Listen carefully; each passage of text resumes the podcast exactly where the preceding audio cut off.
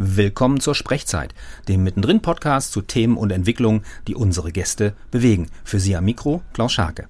Heute bei uns zu Gast Annabel Salhi. Sie hat das Thema Mobbing mitgebracht. Guten Tag, Frau Sali. Guten Tag. Frau Sali, ähm, erklären Sie, erzählen Sie unseren Hörerinnen und Hörern bitte, wie das Thema zu Ihnen gekommen ist oder wie Sie zu dem Thema gekommen sind. Ich wurde meine komplette Schulzeit lang, also etwa elf Jahre lang, äh, durchgehend gemobbt und habe mir daher vorgenommen, in diesem Bereich Präventionsarbeit zu leisten, aufzuklären und möchte meine Geschichte erzählen. Jetzt, ähm, bevor wir einsteigen tiefer jetzt in Ihre Geschichte, vielleicht für unsere Hörerinnen und Hörer eine kurze Definition, was bedeutet eigentlich genau Mobbing?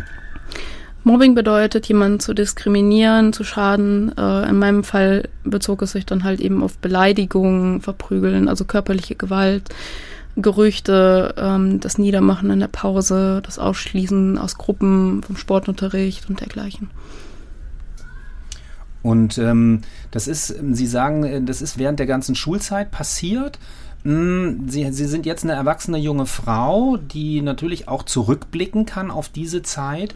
Was waren aus Ihrer Perspektive die Ursachen dafür? Die Ursachen, ich äh, scheue mich ein bisschen vor dem Wort Ursachen. Ähm, ja, ich bin bei meinen Großeltern groß geworden, aufgrund dessen, dass meine Mutter sehr jung war und sich nicht um mich kümmern konnte und mein Vater unter Epilepsie leidet, beziehungsweise litt. Er ist leider dieses Jahr verstorben. Und das hat den Kindern in der Grundschule dann ähm, auch nicht wirklich gefallen. Es war halt eine andere Familienkonstellation, nenne ich es mal. Und das hat mich dann auch äh, automatisch zum Außenseiter gemacht. Und das heißt, ähm, also das, und das hat sich tatsächlich die, die gesamte Schulzeit durchgezogen. Wird das dann sozusagen von Klasse zu Klasse weitergereicht? Also man stellt sich ja vor, okay, da ist die Grundschule, dann, dann ist die, der Wechsel, dann eventuell Abitur und so weiter. Ähm, geht das, wird das dann tatsächlich irgendwie so weitergereicht? Haben Sie das so erlebt? Genauso habe ich es erlebt. Es wurde tatsächlich von Klasse zu Klasse weitergetragen, auch nach dem Schulwechsel. Ich hatte kein halbes Jahr Ruhe, dann ging das ganze Theater von vorne los. Ähm, ja, man kennt das ja, es wird von einem zum nächsten getragen und dann wurde es halt immer schlimmer und dann wurden Sachen dazu erfunden und das zog sich dann bis zum Abschluss. Und die ähm, war, war es also jetzt rückblickend betrachtet, weil Sie haben sich ja sehr, sehr intensiv mit dem Thema auseinandergesetzt, war es diese besondere Familienkonstellation? Kamen andere Sachen dann äh, im Lauf der Zeit dazu? Also was, was gab es da für, naja, für, für, für Erscheinungsbilder? Mit der Familienkonstellation hat es tatsächlich angefangen, auch wirklich ab Klasse 1. Da wurden mir halt heftige Beleidigungen in den Kopf geworfen. Außerdem hatte ich als Kind teilweise die Epilepsie meines Vaters geerbt, aber halt nicht so schlimm äh, dass ich Anfälle gehabt hätte oder dergleichen. Meine Oma zog es dann aber vor, an die Schule zu gehen und kurz zu klären, was zu tun ist, wenn es doch mal passieren sollte. Eine der Lehrerinnen hat dann eine Schulstunde darüber abgehalten. Das fand ich sehr nett und es war natürlich auch richtig, aber es zog dann halt eben als Folge noch weitere Beleidigungen mit sich. Ja, ich hab, durfte mir dann halt wirklich solche Sachen an wie ähm, Behinderte und ich möchte keiner und Pest und geh weg von mir. Ich wurde also behandelt wie eine Aussätzige. Und ähm, das heißt, dass für Sie das Thema mussten, mussten Sie, sage ich mal, als Kind, als Jugendliche dann komplett alleine dadurch? Gab es Freundinnen, Freunde? Wie, wie hat sich das gestaltet für Sie? Es gab eine beste Freundin, die ähm, kam dann aber aufs Gymnasium, während ich auf die Realschule wechselte. Das heißt, ich konnte halt, also ich hatte keine wirkliche Unterstützung durch sie. Sie war auch zwei Jahre jünger als ich, weshalb ich sie immer so ein bisschen geschützt habe. Leute, die mich wirklich unterstützt haben oder sich für mich eingesetzt haben an der Schule, die hatte ich nicht. Was würde das bedeuten? Was könnte ich als Pädagoge, was könnten Kolleginnen und Kollegen für Kinder, für Jugendliche wie Sie tun, die in dieser Position sind? Sie sollten auf jeden Fall ein äh, ganz großes Auge auf ähm, Schüler, schwäch, ich sag mal schwächere Schüler, obwohl da, ähm, ja, von diesem Wort schwach distanziere ich mich eigentlich auch, weil ich finde, diejenigen, die sowas durchmachen müssen, sind die größten Kämpfer.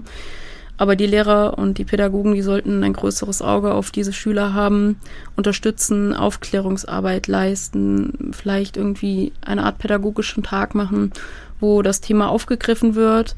Ähm, in schlimmen Fällen natürlich auch zur Schulleitung und sollten sich halt die Täter auch zur Brust nehmen und mit denen sprechen, weil oftmals äh, denke ich, dass im Umfeld der Täter auch was schief läuft. Also man sollte tatsächlich nicht nur ein Auge auf die, die Opfer, sage ich mal, haben, sondern auch auf die Täter, weil es gibt, denke ich mal, immer einen Grund, warum Kinder zu Tätern werden. Was denken Sie, was das für ein Grund sein könnte? Ein instabiles Familienumfeld, Schicksalsschläge in der Familie, ähm, keinen guten Umgang mit Freunden, vielleicht wirklich auch innerhalb der Familie. Ja, da gibt es eigentlich vielerlei Gründe. Mm, und äh, Sie haben eben von, von Täter-Opfer gesprochen. Ähm, kann man das so klar benennen, dass das tatsächlich, ähm, also die einen Täter, die anderen Opfer sind? Gibt es da, äh, wie soll man sagen, auch manchmal mh, mm, verschwimmen da die Grenzen manchmal dazwischen? Wie, wie, wie haben Sie das erlebt? Also ich selber habe noch niemanden gemobbt, aber ich habe auch erlebt, wie ähm, ja Kinder oder Jugendliche, die selber Mobbing-Opfer waren, ähm, zu Täter wurden, einfach um zur Gemeinschaft dazuzugehören, sich nicht selber auszuschließen und ja, damit das halt alles aufhört. Und ich finde, das ist allerdings auch nicht der richtige Weg. Und ähm, das heißt, ich ähm, höre, dass Sie keine Möglichkeit gehabt haben, sich ähm, weder in der Grundschule noch in der weiterführenden Schule dann auch wirklich irgendwie anzuvertrauen und ähm, mit der Thematik, mit der Problematik auch gesehen zu werden. Also mein äh, Großvater ist natürlich zu den äh, Familien hingefahren, der Kinder, die halt eben äh, mich gemobbt haben. Allerdings kennt man das, denke ich mal, es wurde dadurch nicht besser, sondern schlimmer, weil die meisten Eltern halt auch eher sagen, mein Kind macht das nicht. Und es gibt dann halt im Endeffekt auch keine wirklichen Beweise außer körperliche Verletzungen. Ich hatte natürlich auch Vertrauenslehrer, denen ich was sagen konnte, aber das waren halt selber so Menschen, die damit nicht wirklich umgehen konnten in den meisten Fällen. Dann war ich einmal bei der Schulleitung, als äh, ich eine Morddrohung online über diverse Internetportale bekommen habe. Ich weiß auch noch, wer das war. Und dann saß ich bei dieser Schulleitung am Tisch und die hat sich die Chatprotokolle durchgelesen, hat mich angeguckt, hat gesagt, ja, sind sie selber schuld dran und hat mich weggeschickt. Also ich musste halt auch sehr viel Zurückweisungen ertragen in diesem Bereich. Hm, wie haben Sie das geschafft? Also da durchzukommen. Ich habe mir gedacht, ähm, wenn ich die Schule abbreche oder wenn ich mir das Leben nehme oder wenn ich einfach zu Hause bleibe und die Schule schwänze, was habe ich davon? Im Endeffekt würde ich diesen, diesen Tätern genau das geben, was die sich wünschen. Diejenigen, die mich tot sehen wollten, wenn ich mich umbringen würde, die würden sich feiern, die, die würden sich freuen, weil sie das erreicht haben, was sie erreichen wollten. Würde ich die Schule schwänzen, würde ich mir mein zukünftiges Leben natürlich auch versauen, weil ohne Abschluss kommst du halt einfach nicht viel weiter. Und dann habe ich mir gesagt, nein, äh, du gibst den Leuten nicht, was sie haben wollen. Das tust du nicht, das machst du nicht. Du stehst auf, du läufst da durch und du siehst zu, dass du was aus deinem Leben machst. Und so bin ich dann halt, wenn auch mit einem Hauptschulabschluss durch dieses ganze starke Mobbing, ähm, halt da durchgekommen und habe den Absch Abschluss dann gemacht. Und ähm, ist es für Sie tatsächlich, also in Ihren Gedanken, eine der Optionen ge gewesen, einen Suizid zu begehen? Ist das dann ein Thema, wenn man in einer solchen Situation steckt? Es wurde mit zehn oder elf Jahren, ja, mit zehn oder elf äh, war ich ungefähr an dem Punkt, wo ich gesagt habe, ich möchte nicht mehr, weil ich jeden Morgen Angst haben musste, in die Schule zu gehen. Das ging schon im Bus los, weil ich bin auf einem kleinen Dorf groß geworden und ähm, ich musste jeden Morgen mit dem Bus und habe da sehr viel körperliche Gewalt und auch Todesangst erfahren müssen. Und das kann sich einfach überhaupt gar keiner vorstellen, wie man sich fühlt, wenn man Angst haben muss, wirklich verprügelt zu werden, wenn man Angst haben muss, zu sterben, weil in dem Alter weiß man halt einfach auch noch nicht, ähm, damit umzugehen. Und ähm, ja, in dem Alter stand ich dann bei uns in unserem Einfamilienhaus im zweiten Stock am Fenster und ähm, habe gesagt, ich möchte sterben, ich möchte mich jetzt umbringen. Mein Großvater hat mich damals zurückgezogen und ich kann nur sagen, zum Glück, wirklich zum Glück. Aber es wurde noch sehr, sehr, sehr viele andere Male ebenfalls zum Thema. Mm, Jetzt, um, um unseren Hörerinnen und Hörern eine Idee davon zu geben, das ist jetzt noch alles gar nicht so lange her, weil wir würden uns ja, also ich sag mal, als Gesellschaft halten wir ja uns meistens für relativ fortschrittlich und, und jeder nimmt für sich sicherlich in Anspruch, dass er gut und angemessen mit anderen umgeht. Ähm, in welcher, können Sie das vielleicht mal zeitlich einordnen, in welcher Zeit das passiert ist, was Ihnen da widerfahren ist? Das ähm, ging in der ersten Klasse los und bis zum Abschluss. Waren, ich bin zweimal sitzen geblieben aufgrund äh, dieser Problematiken. Das müssten dann zehn, elf Jahre gewesen sein. Beginnend mit, lassen Sie mich kurz überlegen, um den 2002er Bereich, 2003er Bereich ging das Ganze los und 2012 habe ich meinen Abschluss gemacht. Mhm. Und ähm, jetzt hat sich, Sie haben das ja selber angesprochen, dass Sie eine Morddrohung in den sozialen Medien bekommen haben, über die sozialen Medien. Ähm, Jetzt waren 2000, als es, als es losging, war das noch nicht so weit entwickelt. Das ist später gekommen. Also die, die, die vielen Medien, die wir jetzt zur Verfügung haben, wie haben Sie das erlebt, als dann diese Dinge halt auch dazugekommen sind, die ja auch oftmals, Cybermobbing ist ja auch ein ganz, ganz gebräuchlicher Begriff. Ich habe natürlich mit Schmerz gelesen, äh, was da geschrieben wurde. Es war damals ähm, ein Schülerportal, da werde ich jetzt keinen Namen von nennen, und halt ein Online-Chat, den wahrscheinlich alle kennen. Und darüber lief dann dieses Cybermobbing ab mit Morddrohungen, Beleidigungen ähm, und so weiter. Und ich habe mir diese Kommentare durchgelesen. Ich musste mir anhören, also ich bekam auch unter anderem geschrieben, deine Mutter ist bestimmt froh, tot zu sein, damit sie so ein hässliches Kind nicht ertragen muss. Äh, dieser Kommentar, der kam ganz, ganz oft und solche Sachen wie, pass auf, wenn du rausgehst, wir bringen dich um, wir lauern dir auf. Ich habe die Kommentare gelesen, ich habe sie teilweise auch abgespeichert, um Hilfe zu suchen. Ähm, und dann habe ich den Computer ausgemacht weil es brachte mir nichts, diese ganzen Kommentare weiter zu lesen. Ich, ich wusste ja, also ich wusste, was diese Leute von mir wollen und was sie denken und ja, das war dann zu viel. Welche Unterstützungsmöglichkeiten gab es da von polizeilicher Seite? Ähm, wir haben die Polizei nie aufgesucht. Im Nachhinein äh, denke ich, wir hätten das tun sollen. Mein Großvater hätte da vielleicht mal eingreifen sollen und die Polizei informieren. Ähm, aber irgendwie ist das nicht passiert. Im Nachhinein haben wir dann auch erfahren, wir hätten uns an das Schulamt wenden können. Das haben wir aber auch nicht gemacht. Ich denke, dass mein Opa diese, diese Wege gar nicht wusste, also gar nicht wusste, dass man diese Wege gehen kann. Ansonsten bin ich regelmäßig zur Schulsozialarbeiterin bzw. Zu, zur Schulpsychologin gegangen und habe mit ihr Gesprächstermine gehabt. Ja. Und wenn wir, wenn wir das jetzt mal, heute sind wir ja eine ganze Weile weiter, wir leben im Jahr 2021. Ähm, haben Sie, Sie beschäftigen sich ja nach wie vor mit dem Thema, den Eindruck, dass wir als Gesellschaft ein Stück weitergekommen sind? Also was das Thema Mobbing angeht, ähm, es wird sehr viel Aufklärungsarbeit geleistet, aber ich finde einfach noch nicht genug und ich finde, dass äh, das Mobbing wesentlich schlimmer geworden ist an Schulen. Gerade jetzt äh, sehe ich in Social Media auch viele Videos und Nachrichten und ähm, im Internet, dass sich viele das Leben genommen haben aufgrund von Mobbing, dass sehr viele krank geworden sind aufgrund des Mobbings, sich selber verletzen. Diese Phase habe ich selber durch jahrelang. Und es ist echt nicht einfach. Ähm, es muss einfach mehr getan werden. Haben Sie Ideen, was zu tun sein könnte?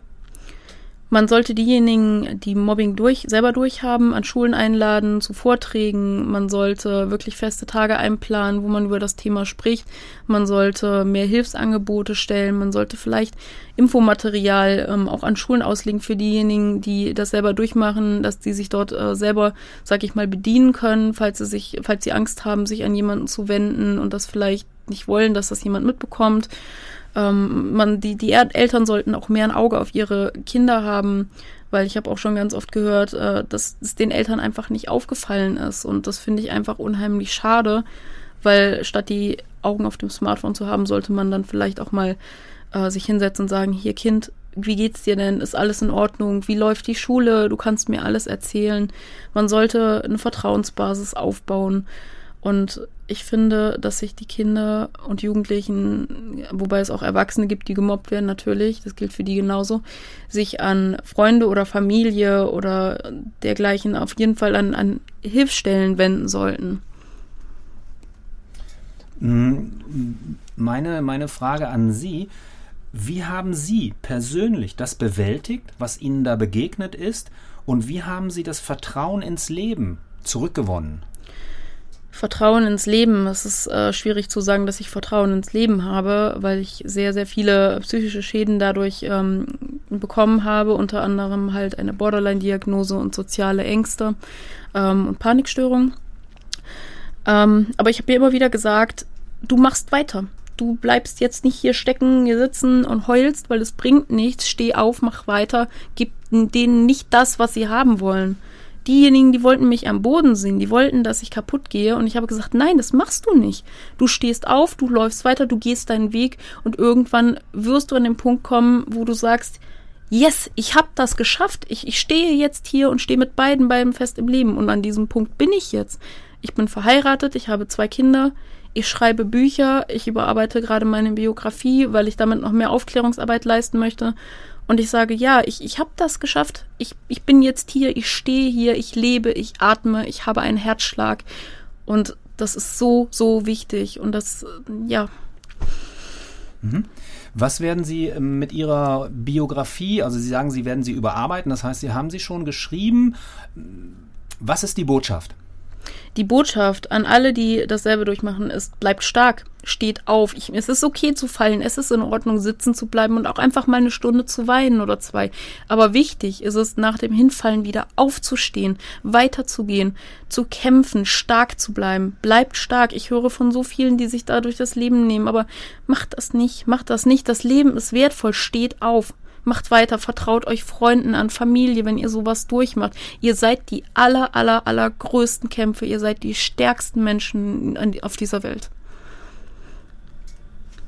Okay, bis hierher ganz, ganz herzlichen Dank. Annabel Salhi, die mit uns über das Thema Mobbing gesprochen hat. Vielleicht noch einen kurzen Hinweis, wann wird das Buch erscheinen, Frau Sali?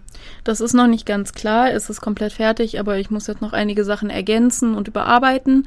Also ich schätze, 2022 äh, wird das rauskommen. Und äh, wenn jetzt jemand aufmerksam geworden ist, ähm, gibt es eine Webseite, gibt es eine Möglichkeit, mit Ihnen Kontakt aufzunehmen, weil Sie haben gesagt, Sie wollen das Thema auch weitergeben. Sie sind bereit, halt auch in Schulen zu gehen, um für das Thema zu sensibilisieren. Wie kann man Kontakt mit Ihnen aufnehmen? Am leichtesten kontaktierbar bin ich erstmal über Facebook unter Annabel Sali oder bei Instagram unter Annabel Sali unterstrich Kinderbuchautorin. Dort könnt ihr mich finden und schreibt mich gerne an. Ich habe auch für jeden ein offenes Ohr, der dasselbe durchgemacht hat oder gerade durchmacht. Ich höre euch zu und wenn es mitten in der Nacht ist. Frau Sali, bis hierher ganz, ganz herzlichen Dank und alles Gute für Ihren weiteren Kampf. Vielen Dank.